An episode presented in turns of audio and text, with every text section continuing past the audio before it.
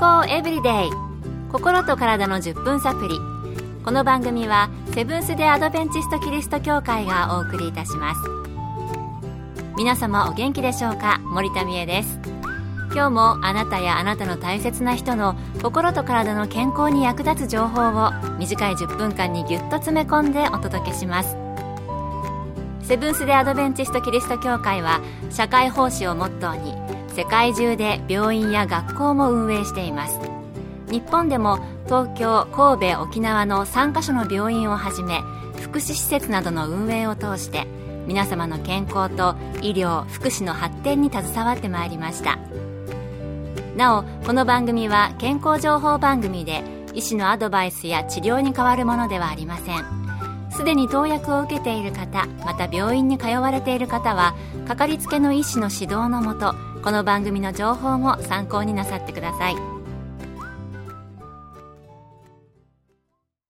日は質問から始めてみたいと思います。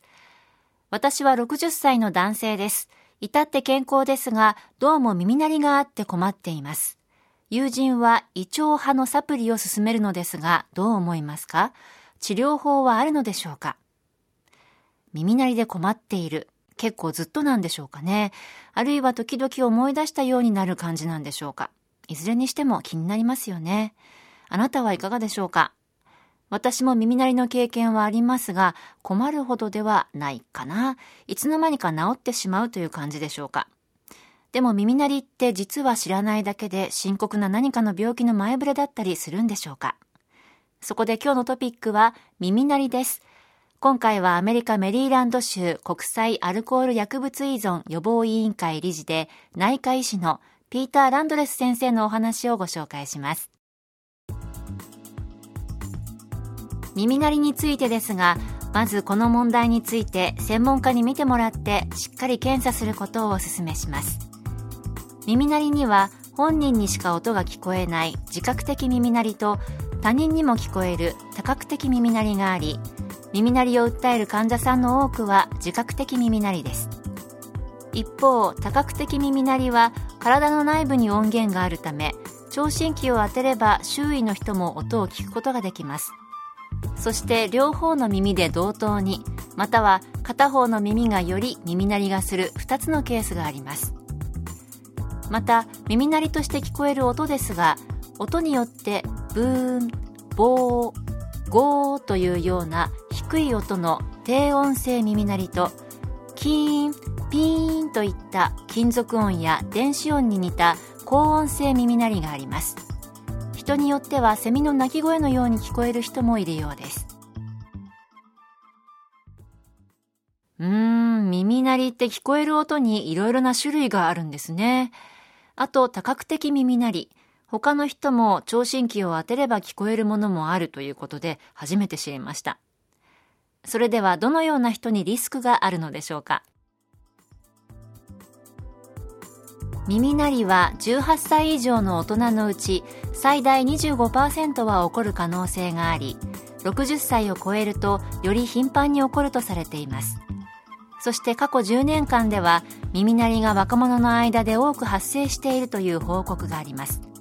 それは多分騒音や大きな音の中で生活する環境が増えたからでしょう。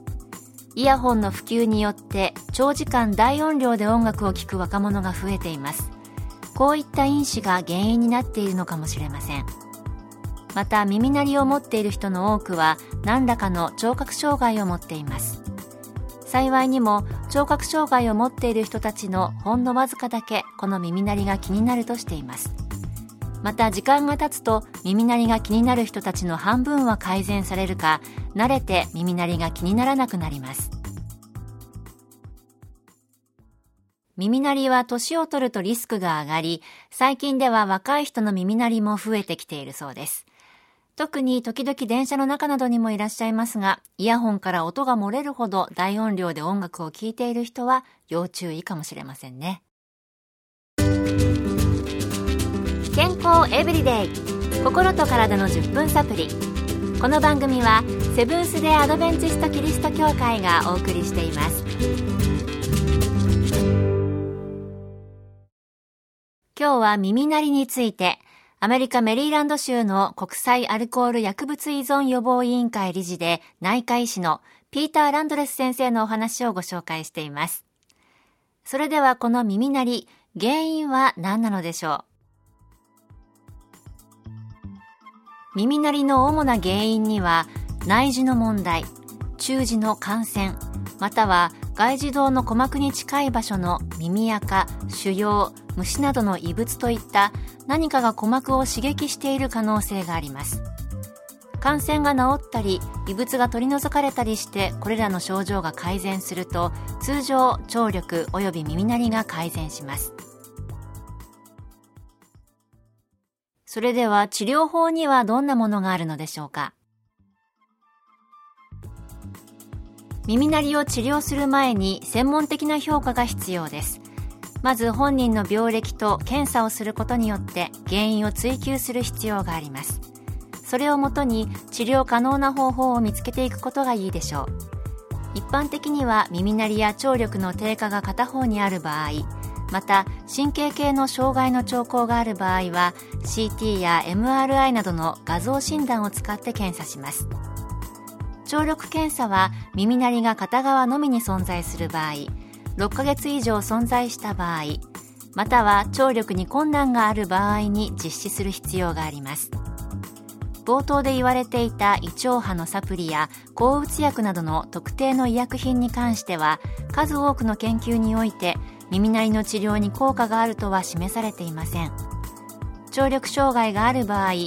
耳鳴りと聴覚障害の両方を助ける補聴器が開発されています。また耳鳴りはストレスや気分障害にも関連しているので十分な知識を持った専門家が耳鳴りの問題に対処する必要があります。そうなんですね。サプリは医学的には効力があるという研究結果は出ていないようです。耳鳴りってよく聞く話ですけれども続くようならしっかりと専門家に見てもらった方が良さそうですね。あなたは耳鳴りでストレスを感じる、あるいはこの放送の私の声が聞きにくいなどないですか？どうぞお気をつけください。今日の健康エブリデイいかがでしたか？番組に対するご感想やご希望のトピックなどをお待ちしています。さて最後にプレゼントのお知らせです。今月は抽選で30名の方に福音社発行のトータルヘルスへの12の鍵をプレゼント。心と体の健康を12の原則で学べる読みやすい本ですご希望の方はご住所お名前をご明記の上郵便番号241-8501セブンス・デ・アドベンチスト協会健康エブリデイの係